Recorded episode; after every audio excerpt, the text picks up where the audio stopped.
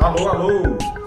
Muito boa noite a você aí do outro lado. Eu sou o repórter Gustavo Ferreira do ValorInvest.com. Começa agora o seu saldo deste dia 24 de outubro de 2022. Mercado estrangeiro. Os estrangeiros abriram a semana com apetite ao risco em alta, mas tudo tem limite.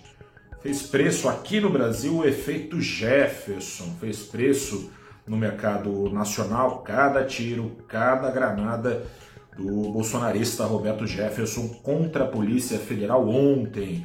O Ibovespa, sob esse efeito, mergulhou 3,3% hoje. O câmbio disparou outros 3% aos R$ 5,30, maior disparada diária do dólar em seis meses em dólares, e fique atento a isso, que aí sim fica clara a discrepância do andamento do mercado nacional em relação ao mundo, em dólares, o principal índice da Bolsa Nacional, o Ibovespa, derreteu 6%. Enquanto isso, também em dólares, lá em Nova York, o índice Dow Jones fechava em alta de pouco mais de 1%. Esse é o índice americano que tem a composição mais semelhante à do Ibovespa e teve um desempenho bem, bem, bastante diferente. Esse episódio aí do Roberto Jefferson, né, se você não acompanhou, acho que já deve ter acompanhado, né? Ontem existiu 14 horas até ser levado para cadeia, estava em prisão domiciliar, descumpriu é, acordo com a justiça para ficar em prisão domiciliar, daí alvejou tentou pelo menos alvejar policiais federais que lá foram cumprir decisão da justiça, bomba, tiro, enfim. Isso tudo foi lido pelo. Está preso, está preso e não só por ter desrespeitado a justiça, o acordo com a justiça, está preso em flagrante por tentativa de quatro homicídios. Não é pouca coisa, né? Terrorismo. Mercado leu isso como prenúncio do que pode estar por vir. O presidente Jair Bolsonaro, como se sabe, reiteradas vezes, disse que não, reiter... não reconheceria uma eventual derrota, ao mesmo tempo convocou seus eleitores a se armarem.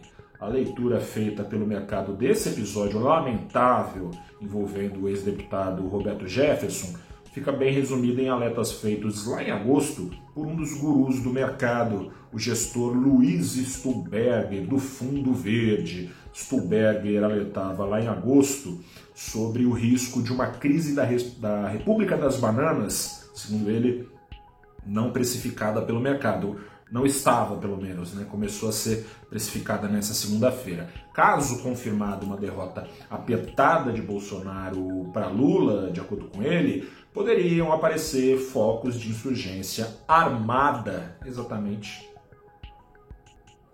como as de Jefferson ontem, algo semelhante ao ocorrido lá nos Estados Unidos, invasão do Capitólio, quando Donald Trump não aceitou derrota lá, teve um morto, inclusive, nesse caso. Esse contexto importa ao mercado porque importa pelo seguinte: na prática, um Estado, o governo, pode até não gastar mais do que arrecada, o que é muito bem-vindo.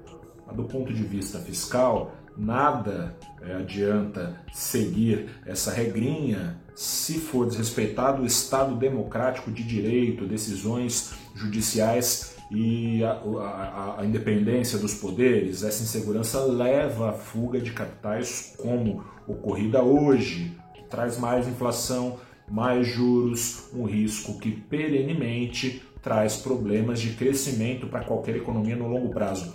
Fora esse longo prazo, parte dos investidores vinha especulando sobre uma eventual virada de Bolsonaro, né, atrás nas pesquisas, mas já encostando, coisa e tal. Mas Bob Jefferson pode ter.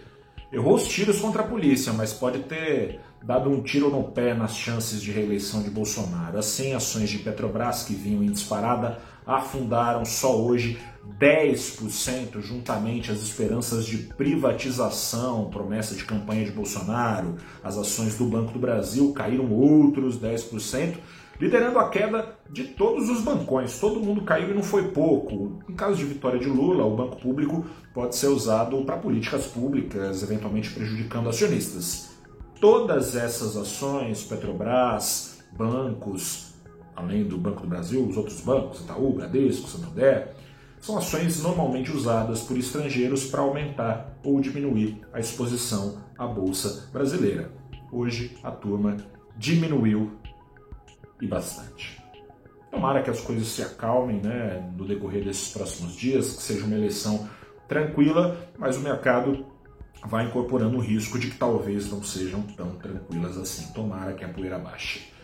Eu sou o repórter Gustavo Ferreira, te convido a dar um pulo no nosso canal aqui no, no YouTube ou então no Instagram para ver a conversa que eu tive hoje pela manhã com duas feras do mercado, dois economistas de peso, Alessandra Ribeiro, que é sócia e economista, diretora de macroeconomia da Tendências Consultoria, e também o Marco Maciel, que é economista e sócio da Kairos Capital. Comentamos também na conversa de hoje os desdobramentos é, possíveis e confirmados depois no pregão desse caso envolvendo o bolsonarista Roberto Jefferson e as perspectivas de crescimento do Brasil a depender de quem vença as eleições. Um grande abraço, boa semana, se acalme, vamos lá!